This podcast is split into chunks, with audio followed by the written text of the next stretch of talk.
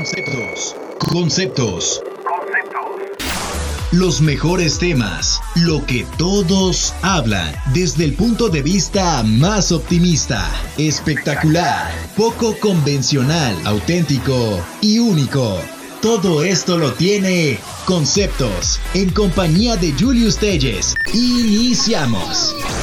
¿Y qué tal amigos? Estamos en un nuevo capítulo más. en verdad me da muchísimo gusto que te hayas dado la tarea de sintonizarnos nuevamente. Y fíjate que el día de hoy vamos a estar hablando sobre un tema que está en boca de todos, como se los prometí en un principio. Pues Conceptos va a ser aquel rincón en el que ustedes van a poder experimentar pues aquellas preguntas y dudas con las que vamos a estar trabajando durante pues muchísimos capítulos más. Y fíjense que el día de hoy tenemos la intervención de un experto en el área de la salud que precisamente viene a platicarnos hoy muy en nuestro idioma cómo están aconteciendo diferentes sucesos de la vida pública. Y sin duda alguna, pues desde hace un mes hemos estado todos al pendiente de lo que los medios de comunicación manejan, que es una enfermedad a través de un virus denominado el COVID-19 o también conocido como el coronavirus, para lo cual nos hemos dado la tarea precisamente de buscar a un experto que nos platique un poco desde su experiencia de qué se trata este tipo de temas más hacia nosotros. Y bien, bueno, voy a permitirme presentar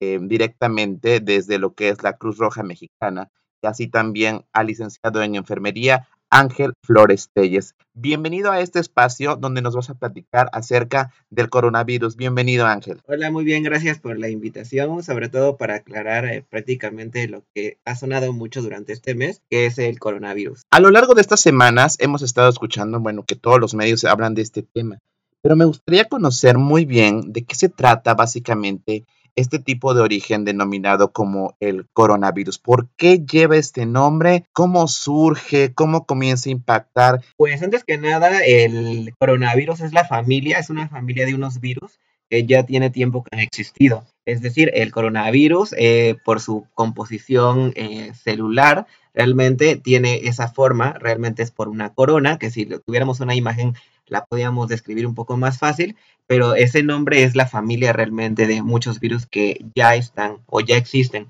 Eh, se clasifica regularmente, es como si fuera hereditario, es decir, eh, los virus eh, ya existían desde hace tiempo y esta es una nueva modificación o mutación que sufre el virus y es por eso que se le da la determinación. Realmente decir coronavirus es hablar de una familia en general, como si habláramos de la familia Pérez, es hablar de todos los Pérez pero es por eso que se dice coronavirus. Realmente el COVID-19 es el código, como si ya fuera Juan Pérez, en el que se clasifica ya el virus como tal. Pero coronavirus son los virus que ya existían por la clasificación y forma, pero el COVID-19 ya es hablar de un virus de forma en específico. Hemos estado escuchando estas últimas temporadas cómo combatir, eh, cómo ha ido impactando eh, en este efecto, pues dominó en todos los países, pero ¿En verdad es tan fácil poderse contagiar de este virus? Es muy fácil por el medio de difusión en el cual se puede contraer. Eh, los virus se pueden contraer de diferentes formas. Realmente el COVID-19 en específico se va a absorber por medio de las mucosas. Es por eso que todas las medidas preventivas, si se han dado cuenta, se hace más énfasis en la protección de la vía aérea, que es por donde nosotros respiramos o incluso por donde podemos comer. Entonces, el medio de transmisión realmente se conoce como transmisión aérea, que se clasifica por gotitas de saliva en pequeñas partículas que pueden caer de manera directa, es decir, de persona a persona o de manera en una superficie. Es decir, que una, una persona que esté enferma o que esté contagiada o que sea portadora estornude o deje saliva. De hecho, cuando hablamos de dejar saliva en una parte de sea la mesa, un lapicero, el propio celular, que se puede después una persona traer a sus manos, eh, a la boca, y este se puede contagiar de esa manera. En estos últimos días y desde que inició esta, esta problemática en nuestro país, el gobierno ha buscado enfatizar bastante en diferentes medidas de prevención para evitar el contagio de esta enfermedad. Pero cuando hablamos específicamente de lo que se corresponde al famoso sana distancia, ¿a qué se refiere? ¿Por qué es necesario dejar un metro o un metro y medio entre persona y persona para evitar el contagio? Yo creo que es una medida preventiva muy buena. De hecho, muchos de los países que ya estuvieron una infección muy grande yo creo que la pudieran haber hecho en su momento, ya cuando se hace a manera de tiempo, pues ya no es tan eficaz. El gobierno con la parte que hace énfasis de la Susana distancia, que es este personaje en donde se invita a tener un metro de un metro y medio de distancia de entre persona y persona, es muy eficaz, ya que como te comentaba, el medio de transmisión es por gotitas de saliva o cuando incluso nosotros cada vez que hablamos de manera muy microscópica se puede eh, emitir esas partículas de saliva. Entonces el virus por la clasificación y composición molecular que tiene, en este caso está compuesto por muchos aditamentos de glucosa y algunos otros demás que permite que el virus sea muy pesado. Entonces cuando una persona habla o tiene medidas preventivas para estornudar, el virus por la densidad o el peso molecular hace que se caiga muy pequeñas distancias. Regularmente se considera que puede ser arriba de un metro, que cuando una persona habla o estornuda, este virus puede caer. Entonces, eso evita a que si yo tengo una distancia de un metro y medio con alguna persona, que yo la contagie. Es decir, yo puedo ser, aparte de que pueda ser portador o estar enfermo, evitar propiamente con esa medida de sana distancia que una persona se pueda contagiar.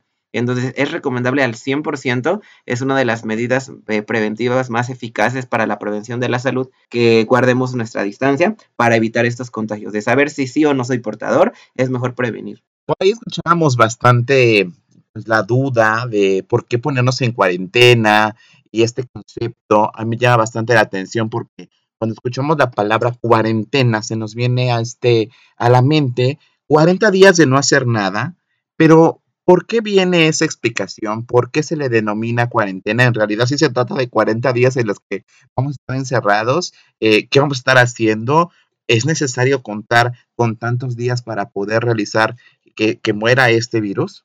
El término de, cuarentena viene desde otros tipos de pandemias, por ejemplo, cuando fue la de la peste negra, ese tipo de, infección que se le daba a las personas, en ese momento se comprobó que el virus eh, o la bacteria, porque puede ser ambas cosas, es su, su viralidad dependía casi en 39 días. Es decir, en ese momento, cuando fue lo de la peste negra, el virus vivía, virus o bacteria vivía 39 eh, días y se le dio un día más. Entonces, de ahí venía el término de 40 días. Entonces era una cuarentena. Ahorita el, gobierno lo está tomando en base a esa pandemia que fue la más eh, grande a nivel mundial, que ahorita el COVID-19 lo está arrasando completamente, de ese término. Realmente, incluso la OMS, pues ha visto que el término cuarentena, pues no está tan bien aplicado porque el COVID-19 tiene un tiempo de vida de 14 a 15 días. Entonces, es decir, desde que es una persona contagiada, puede vivir en el organismo. Eh, la ventaja para nosotros es que este virus está compuesto por ARN. Quiere decir que el ARN es un virus que el propio cuerpo puede crear anticuerpos y lo puede eliminar. A cambio, cuando es un virus que es por ADN, en este caso el más famoso, el VIH,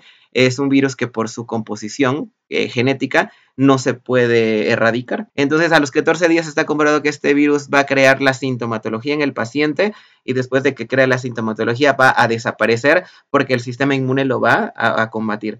Entonces, se hace la cuarentena, se recomienda los 40 días porque estamos de acuerdo que nuestra población no va a ser los 14 días. Si les decimos 14, van a ser 10. Entonces, mejor les decimos 40 para que hagan los, los 15 días para que este virus no tenga esa viralidad. muy bien, me parece perfecto, pero bueno, en realidad, ¿cuál vendría siendo la, finalidad o, el gran propósito que el cual tendría realizar una cuarentena como tú nos lo mencionas?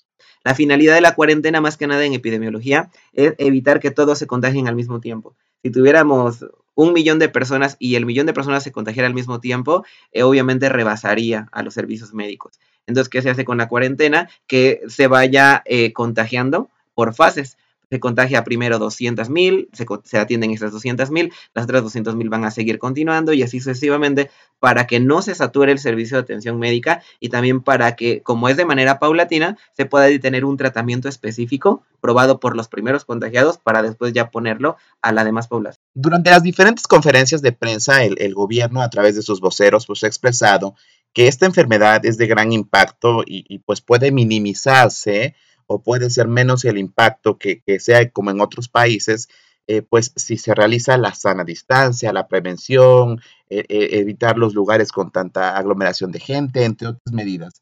Pero la estadística no miente y nos menciona el gobierno que el 70% de los mexicanos que habitan el país o incluso eh, va a llegar a contagiarse. si lo llevamos a números muy cercanos a nosotros, estamos hablando de que cada, de cada 10 personas, 7 se van a enfermar. Genera este tipo de, enfermedad y hasta qué punto, qué síntomas podemos manifestar, eh, es de mortalidad, es, de, grado mayor en todas las personas o a qué se refiere prácticamente este porcentaje de situación que nos, nos señala el gobierno mexicano. El virus realmente va a comenzar como un resfriado común, como una gripa normal, y este va a depender siempre del sistema inmunológico de una persona. Cualquier enfermedad que entra al cuerpo, como es un agente extraño, el cuerpo automáticamente debe de crear defensas. Cuando una persona no tiene al 100% este sistema, es donde lleva a que la enfermedad sea oportunista. Es decir, llega en un momento donde la persona tiene tan bajas defensas que la enfermedad va a entrar como, ahora sí que dirían por ahí como Juan por su casa, ¿no? Entonces, ¿cuál es lo grave? Está comprobado que el COVID-19 a quien ataca va ser a las células del pulmón. Es una, es una célula pulmonar que es la que permite que una persona respire o que ventile de término correcto y que su pulmón se pueda expandir sin ninguna dificultad cuando el COVID-19 eh, ingresa al cuerpo de manera eficaz y aguda, es decir, muy rápido, lo que va a causar es una neumonía. Que lo, que hace más que nada es enfermar directamente a los pulmones, edematizarlos, hacerlos rígidos y esto va a evitar que una persona pueda ventilar de manera normal. Eh, tratamientos médicos específicos en el estado agudo, en el estado muy grande, eh, es la intubación o los procesos de la vía aérea avanzada en una persona. Obviamente está comprobado que todas las personas que se les hace esos procesos invasivos, por ser un medio hospitalario contaminado, el paciente obviamente va a generar una complicación anexa. Entonces, es por eso que durante las estadísticas, pues de cada 10, 7 se van a enfermar, pero no quiere decir que los 10 van a tener un estadio eh, grave. ¿De qué también va a depender esto? Pues de las enfermedades anexas. En México, pues el 50% yo creo que son diabéticos, el otro 50% son hipertensos. Este tipo de enfermedades crónico-degenerativas hacen que el sistema no esté al 100. Una persona que tiene una enfermedad, cual sea, hasta un cuadro gripal, quiere decir que sus defensas no están al 100, por eso están enfermas. Entonces, eh, lo que hacen es que tratar de luchar contra el sistema inmunológico junto con la enfermedad para que estén al 100%. Entonces, eh, sí va a depender mucho. Sí, esas siete personas se van a enfermar, pero no quiere decir que esas siete vayan a tener un desenlace fatal. De hecho, de a lo mejor de esas siete, solamente una sea la que tenga ese desenlace y esa persona puede ser aquella que no acude al servicio de atención médica o aquella que se automedica. Entonces, esas personas van a utilizar a lo mejor medicamentos que no están indicados para la enfermedad, que en lugar de ayudarlo, la van a perjudicar. Ya que muchos de los medicamentos, hay veces también eh, contrarrestan al sistema inmunológico y eso puede ser alguna complicación para los pacientes. Pues, eh, además de las, de las medidas de prevención, pues se nos ha dicho qué debemos hacer, incluso los mismos medios han incitado a hacer compras masivas, a hacer compras no pensadas en lo que se tiene que hacer y en el desabasto de muchos elementos básicos para el sector salud. Uno de ellos precisamente es el uso del cubrebocas. Por ahí, cuestiones comerciales han buscado darles diseño, hacerlos de tela, pero a mí me surge una duda bien importante. ¿Qué tan efectivo es el uso del cubrebocas para las personas que lo portan? O en el caso de, las personas que están infectadas, usarlo. ¿Quiénes son los adecuados a utilizar este elemento tan esencial, eh, agotado en todas las farmacias, en centros de depósito o en todo lugar donde nosotros podíamos acceder a comprar este utensilio. El cubrebocas es realmente un método de prevención en el cual yo creo que a partir de la señal de alarma de COVID-19 de la fase 2, era muy común ver a la gente con cubrebocas. En la parte médica, el cubrebocas, en primera, uno de los mitos muy común, que incluso eh, yo lo he visto, es que la gente a veces dice que el cubrebocas es sucio. El cubrebocas de entrada es algo que no está estéril, es decir, es algún eh, aditamento que se ocupa como protección de la vía aérea que no está estéril. Eso es importante mencionarlo porque mucha gente piensa que está limpio y realmente no, es un método de prevención. Otra de las partes es que el cubrebocas está hecho de polietileno eh, con un trama de acuerdo específico a una norma, que quiere decir que la costura debe estar muy bien sellada para que eh, la persona que está contagiada no pueda pasárselo a los demás. El cubrebocas solamente está indicado para el personal médico exclusivamente y para los que sean, sean o estén enfermos porque realmente mucha gente sana lo ocupa. Por ejemplo, podemos ocupar ahorita nuestros cubrebocas, pero la eficacia es del 0%, ya que eh, nosotros eh, por el momento pues no estamos enfermos de alguna patología y por ende no podemos por medio de la saliva sacar partículas de enfermedad. Entonces realmente eh, no quiere decir que por ocupar el cubrebocas se van a salvar o no se van a contagiar, sobre todo porque si el virus va a entrar por la trama de cubrebocas en una persona que está sana, lo puede atravesar sin ninguna dificultad, ya que está hecho el cubrebocas por ambas partes, una parte es exterior y otra interior, la parte interior evita que la saliva salga hacia el exterior, pero no hace lo contrario, es decir, eh, que una persona esté de frente hablando y que el cubrebocas la ingrese. Entonces realmente solamente es eficaz para el personal médico como prevención y para los que estén enfermos. A las personas o aquellas personas que están sanas, están utilizando N95, la 3M o el cubrebocas, eh, incluso el de tela no sirve, no es tan recomendable porque no tiene ningún medio de protección. De esta eh, pandemia ha sido eh, el agotamiento de otro elemento que es el alcohol gel o, el antibacterial, como muchos de nosotros después de la influenza se vino a hacer más popular el uso de ellos en las mochilas o como accesorio. ¿Qué, tan importante es hacer uso adecuado del alcohol gel? ¿Es recomendable? ¿No es recomendable? El alcohol gel, de acuerdo a algunos estudios que se hicieron, eh, pues incluso en la última enfermedad que fue la influenza, fue este, hace pues, unos años, que igual no fue considerada pandemia, pero sí este, una epidemia porque realmente atacó a todo el país. Eh, hicieron muchos estudios en basado en evidencia de algunos antisépticos como el yodo, el isodine, eh, el alcohol gel, o que sería el alcohol al 70%,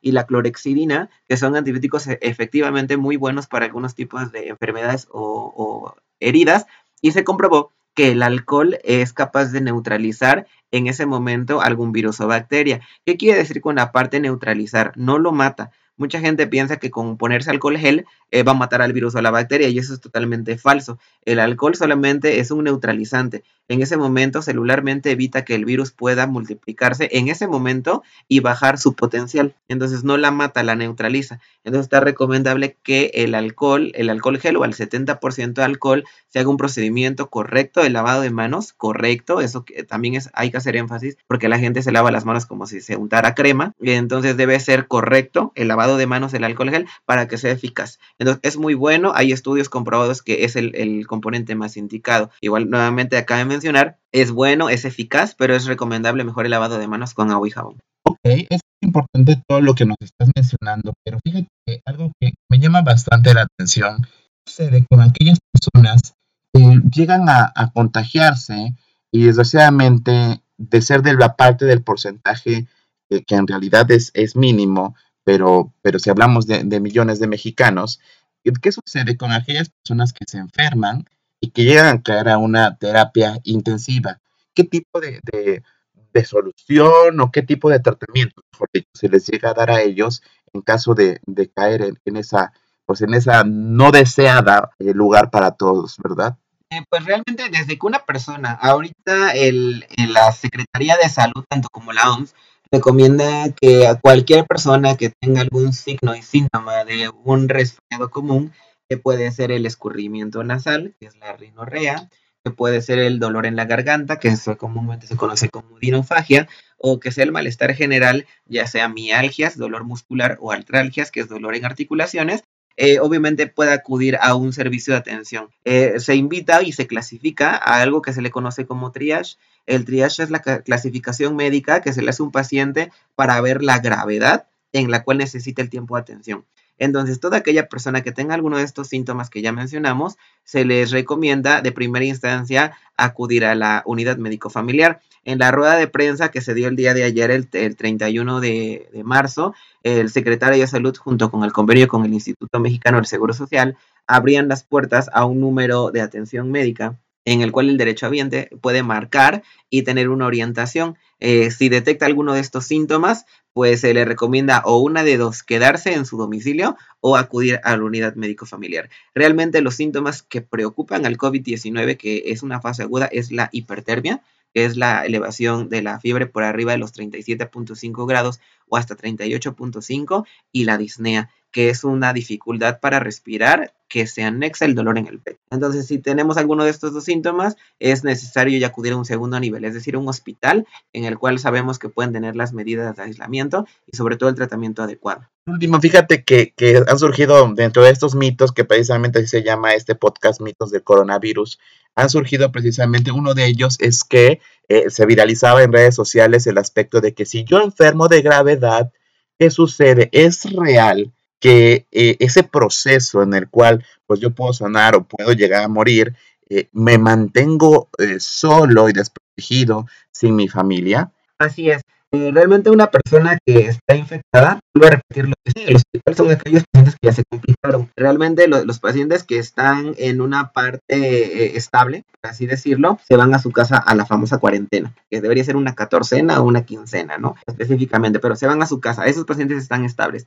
Los que se detectan en la clasificación del triage son aquellos pacientes que sabemos que se pueden poner inestables en cualquier momento. Obviamente esto van a tener aditamentos de un electrocardiograma, un estudio pulmonar, una placa de rayos X, todos aquellos aditamentos que se van a ocupar en el hospital que permita a la parte médica saber que el paciente se puede complicar. Entonces, si se queda internado, ese paciente seguramente va a estar primero en observación de manera aislada y posteriormente a ello, si es que el paciente lo requiera una terapia intensiva. Eh, cabe mencionar que no solamente en el COVID-19, todos los pacientes que tengan una complicación avanzada en el tratamiento de la vía aérea van a permanecer aislados, porque obviamente el familiar no puede hacer un procedimiento que a lo mejor y por quererlo mover o por quererlo abrazar, por quererlo ayudar, le quite ese tipo de procedimientos, realmente una, bueno, una, intubación, por ejemplo, entonces ese paciente se puede complicar, porque hay veces que somos más afines eh, a que el enlace familiar de enfermo-familia es muy fuerte. Entonces, el ver a una persona intubada, que sea tu familiar, permite que una, y la impresión psicológica del acompañante, porque es ver a tu ser querido con un procedimiento invasivo, y la otra, que tú por quererle ayudar requieras sacar el tubo, por ejemplo, ¿no? Que es un procedimiento muy, muy invasivo. Entonces, sí se hace que el paciente está aislado por el contagio, porque ya lo mencionamos que es por vía aérea o por tópico, por tópico de alguna superficie, y la otra por enlace del familiar. Entonces, obviamente, un paciente que esté complicado por COVID-19, en este caso, va a permanecer aislado hasta que una de dos, o tenga un pronóstico muy bueno, que sea eh, el, el alta por mejoría, que es lo que esperamos con la mayoría de los pacientes, o el desenlace más triste que sea el, la defunción. Entonces ahí solamente se permitiría ya después ver al, al, paciente, bueno, en este caso al familiar que a lo mejor ya tuvo el deceso, eh, en estas condiciones, pero siempre se va a tratar de tener el paciente aislado, sobre todo por la cadena de contagio. Oh, en verdad que es completamente interesante todo lo que nos estás mencionando en este espacio de tiempo Quisiéramos que no se nos agotara, pero bueno, me gustaría que nos dijeras tres recomendaciones básicas y elementales que toda la persona pudiera realizar desde su hogar. ¿Qué podemos hacer para frenar hasta cierto punto el contagio de coronavirus desde nuestro hogar? Muy bien, eh, pues yo creo que la primera recomendación de, que podemos hacer en nuestros hogares eh, la más importante yo creo que de toda la campaña es el lavado de manos. El lavado de manos yo creo que es la pionera de hecho, eh, los antecedentes históricos de este lavado de manos, pues tiene unos antecedentes muy buenos en la eficacia, que ha salvado a muchas personas por el simple hecho de hacer o tocar eh, una superficie de un paciente con las manos limpias. Entonces, sí les invito que la primera medida de prevención sería el lavado de manos eh, con agua y jabón. Es importante, mucha gente está paniqueando porque no hay alcohol gel, que porque cuesta 50 o 100 pesos una botellita que antes costaba 10 pesos. Entonces, lo más recomendable es el agua y jabón, 100% agua y jabón. La otra medida de recomendación, obviamente en medidas higiénicas, que deberíamos hacerlo todos los días, sería el baño diario. Es recomendable que cuando nosotros venimos de la calle, así estemos eh, trabajando en una oficina, en un hospital, en donde sea, antes de, llegar a nuestras casas y tocar a nuestros familiares, el lavado de manos y bañarnos para tomar. Se toma como medida de recomendación que en un litro de agua corriente con 10 mililitros de cloro se haga una mezcla que se llama hipoclorito, que consiste en tener el cloro en muy pequeñas eh, densidades, eso ponerlo en un atomizador y llegarlos e inmediatamente rociarnos en, todo el, cuerpo, en la ropa, para poder eliminar incluso en nuestras mochilas, en lo que nosotros tengamos en la calle, lo podemos eh, realizar con este aspersor. Eh, igual, como cultura general, pues obviamente como el cloro está en muy pequeñas cantidades, no va a permitir que se manche la ropa o que si es ropa negra haya gotitas, algo así, no le pasa absolutamente nada. Y pues la tercera eh, recomendación sería eh, no eh, saturar los servicios de emergencia tanto prehospitalarios como hospitalarios. Yo creo que por cultura general nosotros sabemos hasta cuándo nos sentimos graves, hay veces que también exagerar, pero no que por un escurrimiento nasal vayan inmediatamente a la clínica, sino priorizar. Si nosotros tenemos duda, pues ahorita tenemos al alcance el Internet, que no todas las fuentes son correctas. Les recomiendo la página de la OMS, o en este caso la Secretaría de Salud en México, tiene recomendaciones ahí sobre los signos y síntomas. Entonces, checar los, los signos y síntomas que tenemos y realmente yo hacer conciencia si necesito la atención médico prehospitalaria, eh, ya sea por ambulancia o por hospital, para no saturar estos servicios, ya que ahorita es un caos que apenas va a comenzar el nosotros eh, invadir a los servicios de atención médica. Definitivamente esta charla nos ha llenado en lo particular de mucha información, ha buscado descartar parte de las dudas que estaban originando. Eh, nos invita a estar en contacto de ustedes que están ahí en, la parte de la salud. Las recomendaciones básicas que nos mencionas de estar en contacto con los medios oficiales y sin duda alguna, pues estar al pendiente de, todo, ¿no? De, de llevar a cabo información real, información eficaz, información oficial en la cual pues la gente puede estar informado de todo ello. Sin duda alguna, la tarea que nosotros tenemos pues es comunicar lo que en realidad es cierto, noticias fake cero eliminadas para nosotros y bueno, de antemano para atrás la disponibilidad de seguir trabajando en este tipo de proyectos. Muchísimas gracias Ángel, este, déjanos contacto para poder estar contigo, asimismo tus redes sociales. Ok, en, mi Instagram eh, me encuentro como CRM con doble A y en mi Facebook como Ángel Flores, para los que me gusten seguir, ahí pueden contactarme. Muy bien, y muchísimas gracias a todos ustedes, invitándolos a que pues en este espacio que es Conceptos nos sigan eh, conociendo. En estas semanas eh, voy a buscar este tipo de, de noticias, este tipo de comentarios de interés para todos ustedes. Estás escuchando De Todo para tus oídos en Conceptos. De Todo para tus oídos. Conceptos.